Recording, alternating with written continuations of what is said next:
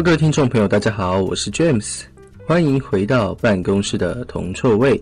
今天是 EP 十六，那这个节目呢，会跟大家聊聊聊每日财经市场上的新闻，并提供我们的观点给各位。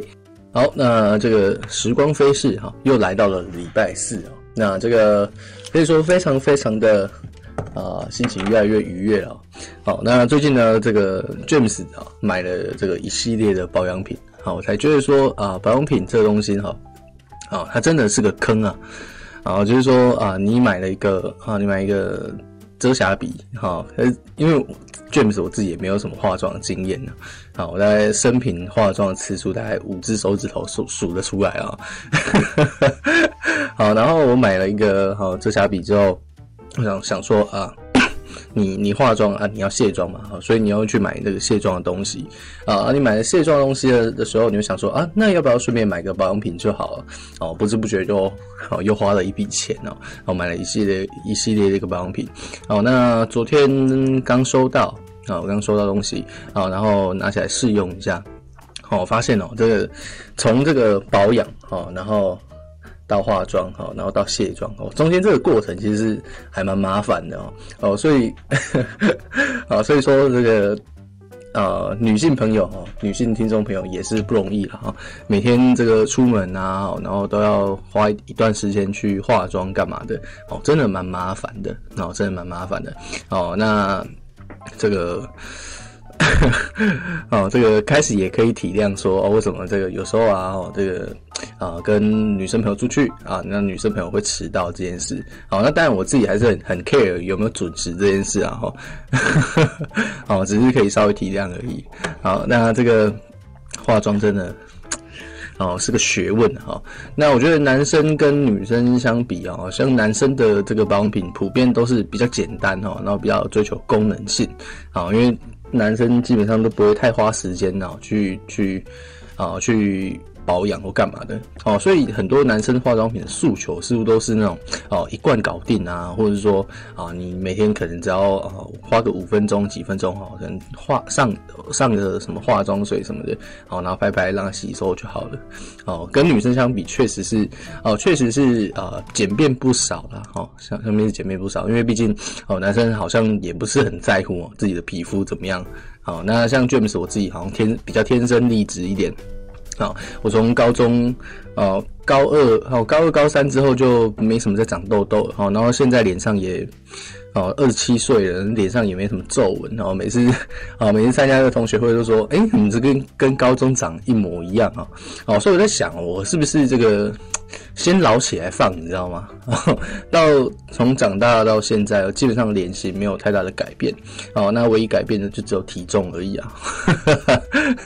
好，但是我最近有比较积极的在减肥哈，然后也开始有就是呃开始在注意自己吃的东西啊，就是觉得啊，果然还是健康稍微重要一点。哦，因为之前比较胖那段时期，都感觉到说呃没什么精神啊，然后很容易饿这样子。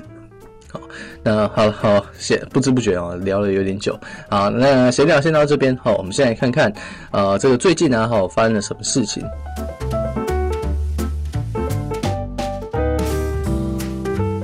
好，那从一样，我们先从黄金开始。好，那黄金的话，基本还是蛮无聊的啦，哈，就是说，呃，没什么太大的，好，没什么太大的新闻。好，那昨天黄金是稍微有点反弹，哦，可是。以目前这个反弹的状况来看，哦，似乎有点，呃，呃，也也是没有超出这个预期，哦，基本上还是维持在这个，呃，可能一七二五到一七四零之间的一个区间整理。啊，这个区间整理哈，还没有打破目前这个多空拔河的一个局面。好，那为什么黄金会有反弹呢？好，最主要是因为啊，昨天的这个美债收益率啊，啊，美债收益率是有点回落的。好，那基本上呢，呃，黄金比较大的一个参考指标哈，应该是十年期的美债收益率。好，那讲到美债收益率啊，其实它可以去稍微去细分。然后那这边我们也稍微谈一下啊，美债收益率啊，然后跟债券价格之间的关系。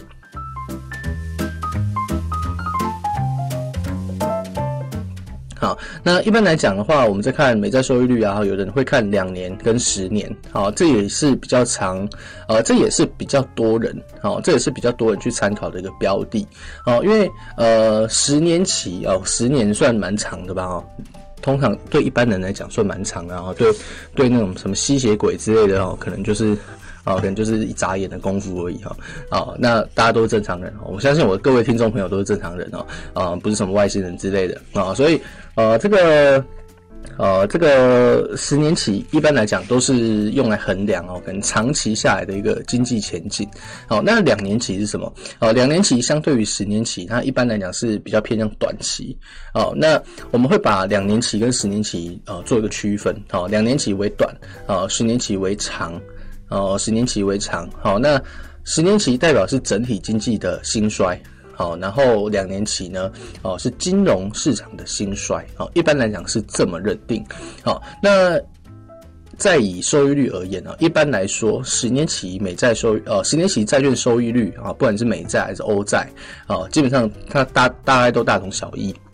好，一般来讲哦，十年期的债券收益率啊，它的这个收益率会比较高一点，好，会比两年期高一点。为什么？好，因为两年期跟十年期相比，好，十年期一定比较长。哦，那比较长的时间，它一定会伴随比较大的风险啊，因为两年期你能够发生的事情大大小小，顶多十来件啊，可是十年期呢，啊，或许会面临更多的一些啊市场的动荡啊，或一些事件的影响，它的风险是相对比较高的哦，相对比较高一些哦，所以呃，要怎么样去啊刺激投资人去买十年期的美债收益率呢？哦，其实就会它会就会需要比较高的一个风险，呃，比较需要比较高的一个报酬率才才能够去吸引人嘛。好，就是所谓的一个啊高风险高报酬。好，那两年期跟十年期之间哈报酬率的相差啊，比如说啊十年期的报酬率是百分之五，好，然后两年期的收益率是百分之二。好，那百分之五跟百分之二之间，好，相差百分之三。好，那中间的这个百分之三，哈，就叫做风险贴水。好，那这个风险贴水就是说啊，你愿意去买十年期的，你愿意去买十年期的这个债券，你就能够去多赢得这百分之三的一个报酬。好，那这这个就叫做所谓的风险溢酬了。哦，这个叫风险溢酬。哦，简单讲就是高风险，你愿意买高风险的东西，哦，我就给你多一点的报酬率。好，那这是一个比较理所当然的现象。好，那反映在所谓的一个收益率曲线上啊，那基本上呢，呃，十年期的债券收益率，因为它比较高，所以它一定会在两年期的收益率之上。那这个。都是一个正常的一个现象，好，那什么叫不正常现象呢？好，不正常现象就是说啊，十年期的债券收益率啊，它的这个曲线低于两年期的啊，低于两年期的债券收益率，那这个现象一般来讲，我们就视为什么啊？收益率曲线的倒挂，好，那。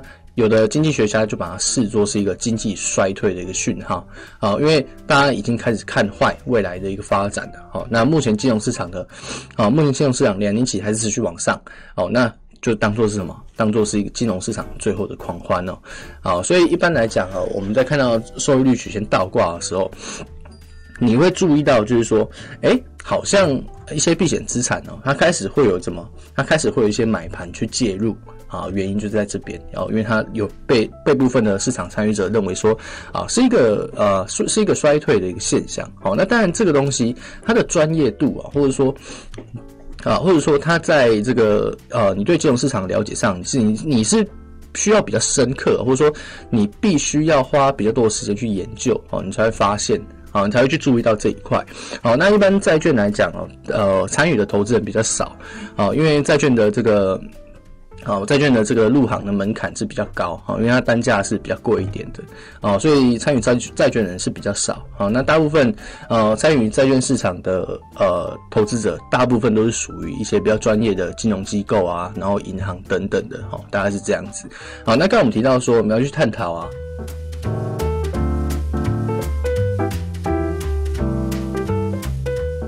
好，我们会探讨债券价格跟这个收益率的关系。好，那我就直接带结论哦。啊，债券价格跟收益率其实是一个反向的一个变动。好，为什么？好，因为你今天花比较高的债价格去买进买进债券，哦，那你后面的利息，你的利息是固定的。好，债券的利息是固定的，它就是票面利率啊，百分之百分之几这样子。好，那就是你的利息收入嘛。好，那你买的价格越贵，那是不是相对之下哦，你付出更多的钱，但是你收到的。你收到利息不变嘛？好，就等于变少了。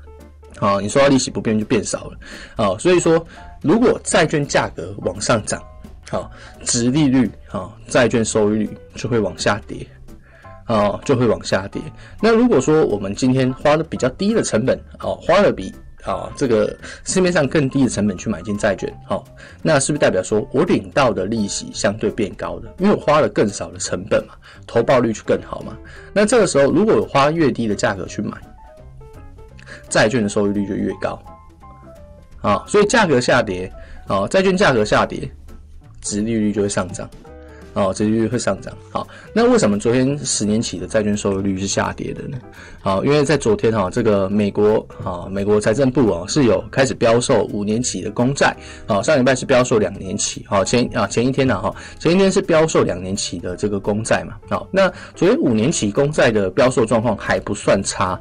呃，还不算差哦，那代表说啊，这个金融机构对于债券的需求还是相当的，哦，还算是相当的稳健，哦，还算是相当的稳健啊，所以，哎，这么多人去买债券，那是不是会推高债券的价格？啊，那债券价格上扬，什么东西会下跌？啊，殖利率会下跌，啊，所以说啊，在殖利率的回落之下，哎，对于金价来讲，当然就是一个。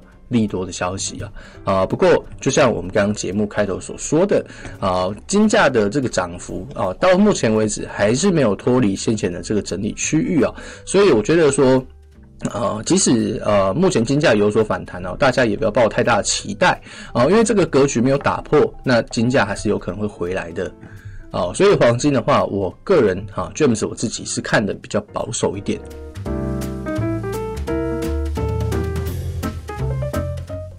那接下来我们来讲讲原油。好，那原油的话哦，昨天呃原油油价是大幅上涨啊。为什么大幅上涨呢？其实跟这个基本面的关系啊是比较大的。好，那昨天发生了什么事呢？啊，昨天的这个大家如果有看脸书啊，或者是看一些新闻的话啊，就会注意到啊，这个长龙的货柜啊，长龙海运的货柜啊，货柜船啊，超大一台啊，啊，整个整个卡在这个苏伊士运河啊，搁浅了。啊，好像据说是受到这个强风的吹拂，然后然后就卡住了。好，那苏伊士运河重不重要呢？好，苏伊士运河啊，它连接了阿拉伯半岛跟好跟非洲半岛嘛。哦，应该是非洲算半岛嘛。好，跟非洲大陆啦。哦，跟那个非洲大陆哈连接。好，那苏伊士运河刚好就在这两块啊，这两块这个板块的一个中间。好，所以走苏伊士运河其实可以省下非常非常多的时间，因为它直接穿越，哦，它直接穿越可以省下非常非常多的时间。好，那我据悉，好，我昨天看新闻跟看一些财经节目的报道，哈，走一次，哈，走一次苏伊士运河，哦，运费一次他妈的要五十万美元，哦，天价数字哦，好，天价数字，你就知道说，哎。这个苏伊士运河，它在国际的这个航运啊，国际的航运上，它其实是一个非常重要的地点。然啊，因为走苏伊士运河的话，哦，可以省下将近二十万美元左右的一个燃料费。哦，那加上六天的一个航行时间，啊，航行时间，所以你就知道说，苏伊士运河它是全球商品运输的一个命脉之一。好，那昨天呢，我们的这个长荣的大型货柜船，哦，就他妈的啊，直接全部塞住，啊，直接塞住，一个都别想走。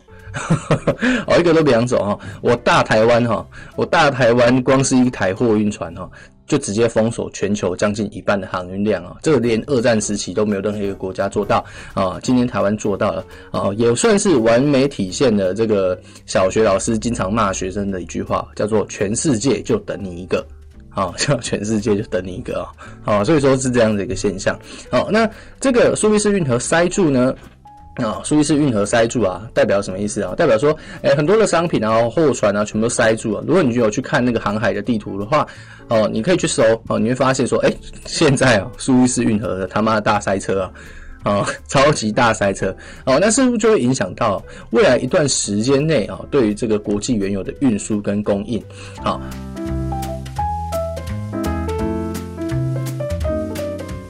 那在这样的情况下，那当然油价就水涨船高了哈。但我这个 James 啊，大家都知道，James 自己是一个比较喜不喜欢风险，或者说呃，我凡事情都凡事都会往好的一面跟坏的一面去思考。好，那供应面的短多啊，对油价来讲啊，对固然是个好消息，没错啊。可是呃，我们往需求面去看的话，哦，其实还是没有很明显的改善嘛哈，因为欧洲的一个新冠疫情还是持续的加剧。好，那德国封了，法国也封了，哦，连欧元区两个最强的国家都封城了，哦，都封城了，哦，那势必对原有的啊后市的一个需求，一定是一个比较负面的影响，哦，因为是一个比较负面的影响，啊，所以即使今天啊，因为这个运河大塞车，哈，导致这个油价有往上，好，有往上涨，啊，可是你说它会不会演变成是一个比较长期利多的因素啊？其实还是有待商榷了。哦，其实还是有待商榷哦，先不要这么早的去下定论。好，那我个人认为啊，供应面的因素啊，要起到影成为影响的影响油价的关键因素，还是比较困难一些的。哦，那最终关键啊，还是会回到好需求面这一块。啊，那这个是啊，James 我自己的想法。好，那大家好可以当做参考。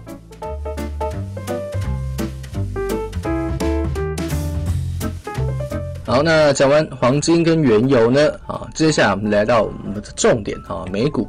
好，那昨天美股呃也是比较精彩的啊，就是说呃虽然哈这个航运啊航运受阻啊推动了油价啊让一些能源股受惠啊，可是呃昨天美国股市有点后继无力啦哈，就是说啊四大指数哈。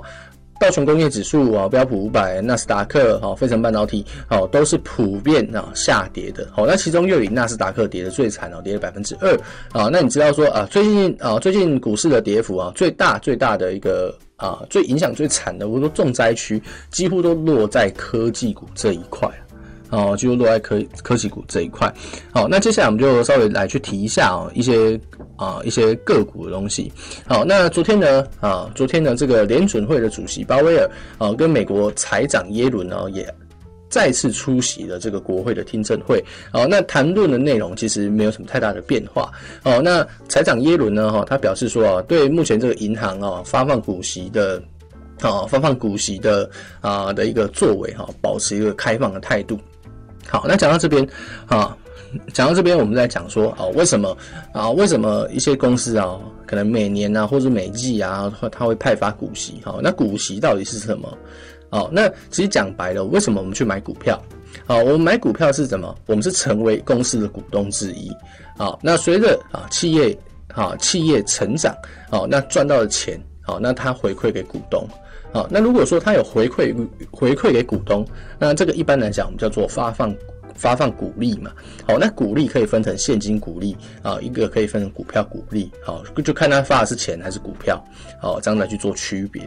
好，那像大部分的台湾人呢，哈，都很着重于，哎，到底好，到底这个，呃，应该说都比较着迷于啊，或者说比较执着于，哎，这个间公司它不会会不会发放股息？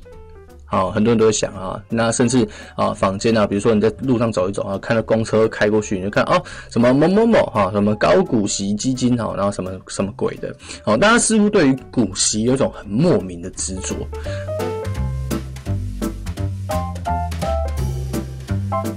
好，可是呃，我我觉得啊，股息这种东西其实呃，不需要看得那么重。啊，不需要看得那么重哦。那比如说以股息发放好了哈，比如说啊，有一些有一些公司，它可能就像我们刚所说的，啊，它每年每季都会发。好，那有的公司不发，好像美国的，好像美国的一些公司基本上是很少在发放股息的。哦，它是很少在发放股息的。好，为什么？好，你去想哦，假设你今天拿了一百块，好，假设啊，假设我今天啊，James 我开了一间公司。好，然后你好，小明、小美，啊，小明、小美，啊，今天好打算啊看好我嘛，好来买进我这个公司的股票，好，那 James 公司呢，好一股是一百块，好，那所以他们用一百块去买我的股嘛，对不对？好，所以他们的成，他们付出了一百块，我手上有两百块，好，我手上有两百块，好，那 James 也不负众望哈，不负众望，发挥这个优秀聪明的才能，好，让这间公司给赚钱了，好，那我就决定了哈，我就发放，诶一块钱。我就发一块钱的鼓励给小明跟小美，好，就小明小美拿到这一块钱的鼓励，哇，我靠，乐不可支，哦，乐不可支。我说，哎、欸，哎、这个我看对了，哎，这个 James 公司真的有赚钱，好，但是实际上小明跟小美真的有赚钱吗？好，你可以去思考一下，他们两个给我了一百块，好，然后我还给他们一块钱，好，小明给一百块，我还给他一块钱，结果小明却觉得他赚到了。好，但实际上小明赚到了吗？没有啊，他投入的成本就是一百块嘛。啊，我今天还了一百一块钱给他，好，等于他投入成本是九十九块。你说小明他赚了吗？没有赚啊，他的成本都还没有回收，何来赚钱？哦，所以股息啊、配息这种东西，它其实有有就有点像是什么啊？左手发右手，右手发左手，好，都是你的钱啊，我只把你的钱还给你而已。好，我只把你的钱还给你而已。哦，所以我觉得说，呃。各位投资人其实不用，呃，不用太执着于到底这间公司有没有发股息这一块。好，那我们最重要的重点是什么？最重要的重点是说，这间公司的股价到底会不会涨嘛？好，会不会涨？这才是重中之重啊！好，这才重中之重嘛！好，所以我觉得说，呃，不用太执着于股息，你反而是执着于这间公司它本身到底好不好。哦，它本身它到底好不好？如果这间公司的体质够好，好，那它的股价涨没有问题，啊，它涨没有问题。可是如果它今天这个公司啊，可能不是很稳健，啊，可能不是很稳健，那那它的股价会不会有成长性？哦，可能不见有很成长性啊。好，那有人可能就想说啊，那那 James，我这样领股息，每年这样领我也爽啊。好，你有这个想这个想法。不不不能够说错啊，不能够说是错的啊，而是说，哦，而是说，好，假设今天今天这个公司体质不好啊，比如说啊，我们再利用刚 James 公司来去来去做举例好了，好，那 James 公司啊一开始有赚钱，好，然后啊第二季又赔钱，好，那股价又回到一百块，好，又回到一百块，好，然后后来 James 家道中落。家道中落，可能脑子被门夹到哦，开始去做出一系列的一个啊一系列的这个错误评估嘛，好导致公司接连亏损，哦导致公司接连亏损哦，那这个时候哎、我可能还是每季一直一直发给你股息，哦你乐不可支啊，你还是乐小明跟小美还是乐不可支啊，好好我可能接接连发了三次，啊发了四次，啊好那假设好我发了。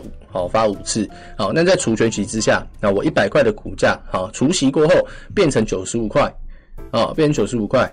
好，那小明也领到了五块钱的股息了嘛？好，一直领领到现在，领到五块钱。好，可是问题是，小明的钱有没有回收？还没有嘛？他还是还是有九十五块的一个成本在啊。好，那如果说啊，后面再糟糕一点，哈，James，好，James 突然老人痴呆了。好，然后呢，好，虽然我才二十七岁啊。好，虽然我才二十岁啊。我们假设嘛，哈，好，突然老人痴呆了啊，完蛋，公司直接倒闭。你说小明，就结果论来讲，他有没有赚到钱？没有，他只领到五块钱的股利啊。可是他亏了九十五块，啊，他亏了九十五块。好，所以说股息并不能够成为是一个，也不能说并不能够成为，然后看需求啊，就是说，呃，不要太执着于这件事上面。好，有发放，好，那当然是一件好事一件嘛。台湾人就是最喜欢这种小确幸的。好，有发放当然是很好，当然很棒。好，可是没有发放的话，好，也不见得比较差。好，也不见得比较差。好，大家一定要知道这件事。好，那昨天呢，呃，在呃，这个是啊，这个是发放股息这一块，然后。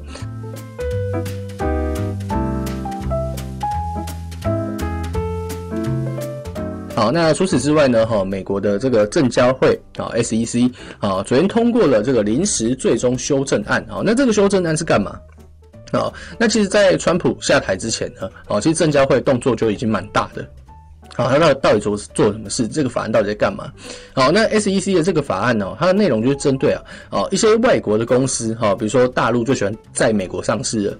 啊，或者说一些香一些香港的公司最喜欢在美国 IPO 嘛，对不对？好，那这些公司这些外国公司呢，好，如果不符合美国的会计准则，啊，那可能就要怎么样？好，可能就要下市。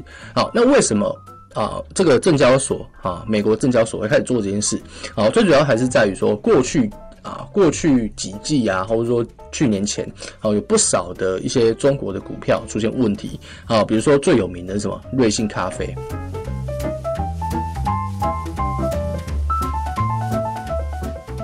啊瑞幸咖啡啊一被做空，然后直接完蛋。啊，直接完蛋。也就是说，很多的外国公司或甚至是中国公司，哦，它有一些所谓这个财报不实，啊，财报不实啊，或是啊夸大盈啊夸大盈利啊，干嘛的啊？总之就是骗你这样子啊，哈。那导致说一些投资人哈出现了一个亏损。好，那现在美国的证交会就打算去出手整顿这个啊，整顿这个现象。好，那很多人也解读成说，啊，美国证交会的这个举动啊，是针对一些中概股，哦，所以说导致啊，昨天许多的一些中概股，哈，都是怎么样，都是下市的一个状况。好，所以它结论是什么？啊，你就是在我的国家上市，你就照我的规则，你不乖，啊，就就给我滚，就给我滚，哈，很强硬啊，啊，很强硬啊，真的就是这样子哦。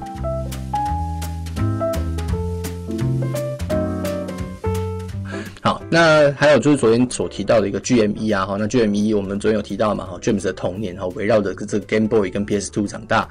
好，那昨天这个 GME 好一样不负众望啊，暴跌，好，跌了多少？哦，跌了超乎你的想象，总共跌了百分之三十三，啊，将近百分之三十四啊，确切数字是三三点七九。百分之三三点七九，哦，非常非常的多，哦，那除了它的财报表现不佳以外，啊，它上一季啊也关了大概两百三十几间的实体门市，那营收呢也是连续九季啊，然后是出现下滑的，好，那我们只能说啦，哈，在前几期节目我们提到说，好，华尔街哦，不是 WSB 啊，推动了这个 Ready 论坛 WSB 啊，推动这个 GameStop。啊，上涨，它终究是出于一个情怀啊，出自于一个守护回忆。那那有人也也也是有的比较投机的哈，想要从中分一杯羹嘛。好，那不管怎样，哦，一旦这个热潮退却，啊，一旦这个热潮退却，那很快，那这个股价就会回到它原本的这个公允价值，好，就回到原本公允价值，好，可能回到这个三到四块，啊，三到四块这个集聚里面哈，啊，所以说像这种啊焦点，好，一旦它退烧。哦，通常后后果都是有点不堪设想啊！哦，就来得快哈，去得也快。好，那如果你真的是有从中分到一杯羹，好，那当然恭喜你。好，那当然就是恭喜你说啊，你这一波你有赚。好，那如果哦，那如果你啊，你现在是啊，可能蒙受损失哦，那真的就是呃。就在这之前，我们就已经跟同学啊，或者说跟各位听众朋友去解析过了哦。这种股票的行情就是这样子。好，一旦它被炒作，那当热度消失了，它很快就回到原点。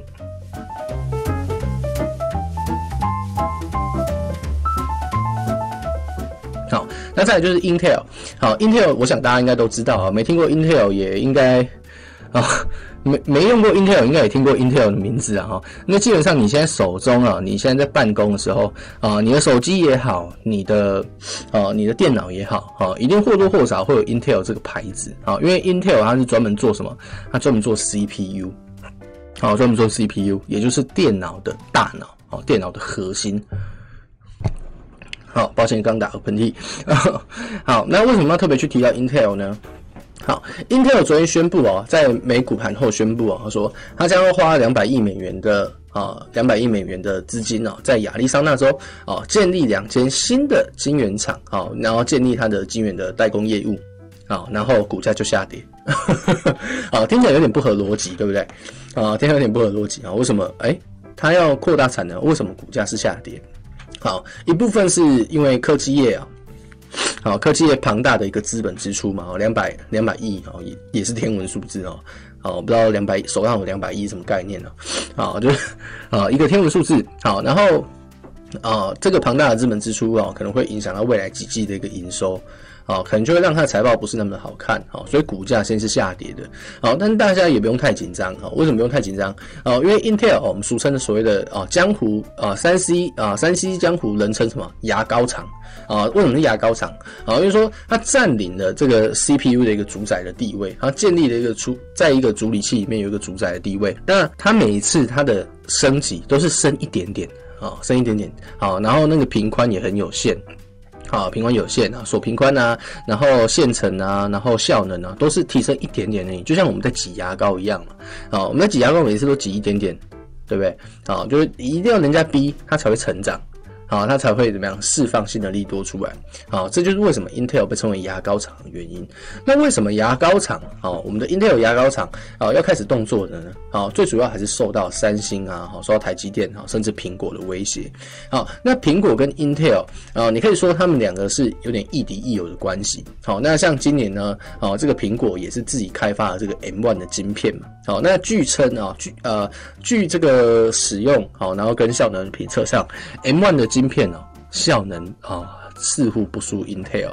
哦，然后 Intel 同时呢，哈，在这个家用电脑，哦，甚至是一些比较高端的领域上啊，虽然说在伺服器这块可能还是无法动摇，哦，可是，在家用电脑这一块呢，已经慢慢的被 AMD 啊超为。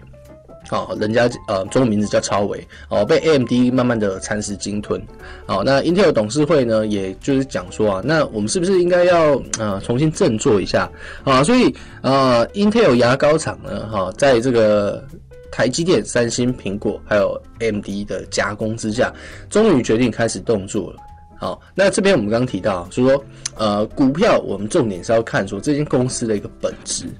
啊，它的本质，所以说 Intel 昨天虽然说它的价格是下跌了百分之二，啊，但大家我觉得不用那么的紧张，啊，为什么不说不用那么紧张？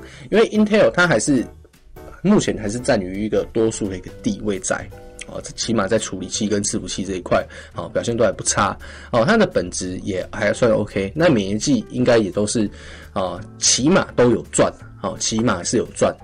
好，所以说这间公这间公司不差啊，哦，那它的回落是什么？哦，其实搞不好就会是一个可以去低阶的一个时机。好，那所以说短期内，好，短期内它可能有一个比较庞大的一个资本支出。好，可是你你要往一个方向去想，好，那当它设立晶圆厂之后，那开始去接去接代工的业务，它是不是又会慢慢的去回收先前投入的资金？啊、所以最终以长期来看，它的股价仍然还是有可能会持续往上涨。哦，所以我认为说啊，哈，像 Intel 这样子本质不差的公司，啊、如果它有所回落的话，通常都会是比较不错的啊介入市场的一个时机。啊、所以说重点还是要看公司的一个本质，然后，好，那再来就讲讲这个特斯拉哈。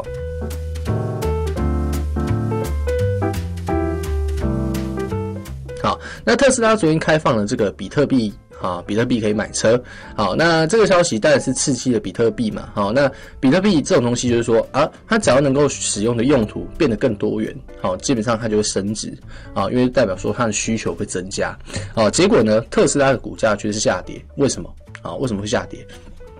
好，那我不知道说各位听众朋友们，好，你你有自己有没有在看比特币，有没有在追踪比特币？好，那比特币啊，有时候它一天的一个波动可以到达蛮大的一个空间。好，会到蛮大的一个空间，那可能日内波动百分之三、百分之四，好，那甚至到百分之啊百分之七、百分之八都有可能，啊，所以说，呃，比特币它是一个波动性非常大的一个商品，好，那甚至连准会也认为说，比特币本身它就是一个比较投机性的一个资产，它没有一个很稳定的价值，所以，啊，所以说在这样的情况下，它比较没有办法去成为一个稳定的支付工具，好，但是特斯拉宣布了这么做，啊，那代表什么？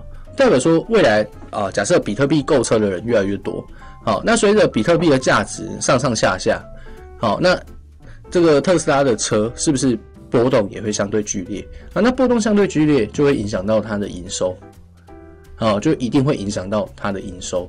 所以说，未来啊，这个举措啊，哈，会对它的营收造成一个不确定性。好，那市场上最讨厌的事情就是所谓的不确定性，啊，所以它的股价就是先跌再讲。好，就是先跌了。好，那跌了大概百分之四，好，接近百分之五。好，但 James 还是老话一句哦，就是说也不用那么紧张啊，哈，也不用那么紧张啊。特斯拉，呃，好，特斯拉本质上还算是一个不差的公司啊。哦，还算是不差的公司。哦，所以如果你认为说，哎，特斯拉它的本质不差，哦，值得长期持有的话，哦，那其实它的回落，哎，你反而应该开心，好，因为你可以利用更低、更低的成本，啊，去进到这个市场，好，去买进这只股票，啊，所以今天节目的重点在于什么？好，今天节目重点在于说，哎，第一个，我们不要太执着于有没有派发股息，好，那第二个是什么？我们要去彻底的去了解这间公司它在市场上的地位，哦，它做什么事情。啊、哦，他做什么事情？他长期来讲，他是不是有一个很好的发展性？啊、他是不是能够让我赚到钱？啊、股价会不会成长？这才是重点。啊、这才是重点啊。所以啊，各位听众朋友们哈，你自己自己在玩股票的时候，好，第一个我们当然不要去太过执着于股息，好，那再来就是不要太热衷于这炒短线，哦，而是说啊，你要审慎的去评估啊，去思考啊，基本面也好，技术面也好，啊，两者哦同时并行，双管齐下，啊，才有办法达到一个事半功倍的一个状况。好，所以啊，老话一句啊，做股票啊，一定要做功课啊，就像你买房子一样。好，那今天呢，好，我们的这个啊节目讲讲也差不多了哈，又时间又不知不觉啊噼里啪啦的讲了半小时。好，那今天的题材比较多元哈，然后讲的啊教的东西也是稍微有复杂，好，有深有浅，哦，有深有浅。好，那希望啊这个。各位听众朋友，好，可以稍微去咀嚼消化一下。那今天办公室的铜臭味呢，好，就先跟大家分享到这边。好，我是主持人 James。如果你喜欢我们的节目，也可以在 YouTube 上搜寻“办公室很臭”这个频道来观看我们的影片。那同在观看的同时，也不要忘记按赞、订阅、小铃铛。那我们就下期再见，大家拜拜。